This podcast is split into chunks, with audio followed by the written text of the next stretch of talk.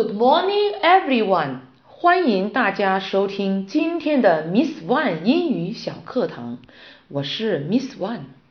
今天我们要分享的是如何用英语给别人道歉。中国人给别人道歉，通常直接说声对不起、不好意思等，而美国人说对不起。并不一定是做错了什么事，如 “excuse me”，“excuse me”，对不起，就等于汉语的借光或劳驾等。下面我们就聊聊这个话题吧，如 “I'm so sorry”，“I'm so sorry”，真是对不起；“I'm awfully sorry”，“I'm awfully sorry”。我真的很抱歉。 Awfully，副词，极度的，非常的。I'm sorry to trouble you. I'm sorry to trouble you. 对不起，给你添麻烦了。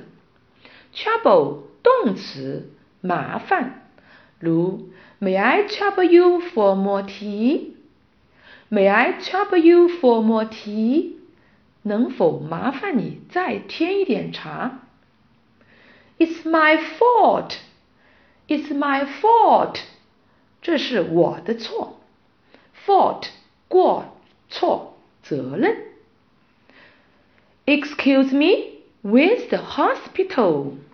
Excuse me, where's the hospital? 请问医院在哪里？这里的 excuse。原意是对不起，但在这里的意思是 麻烦别人。而恰当的回答有：That's all right. That's all right.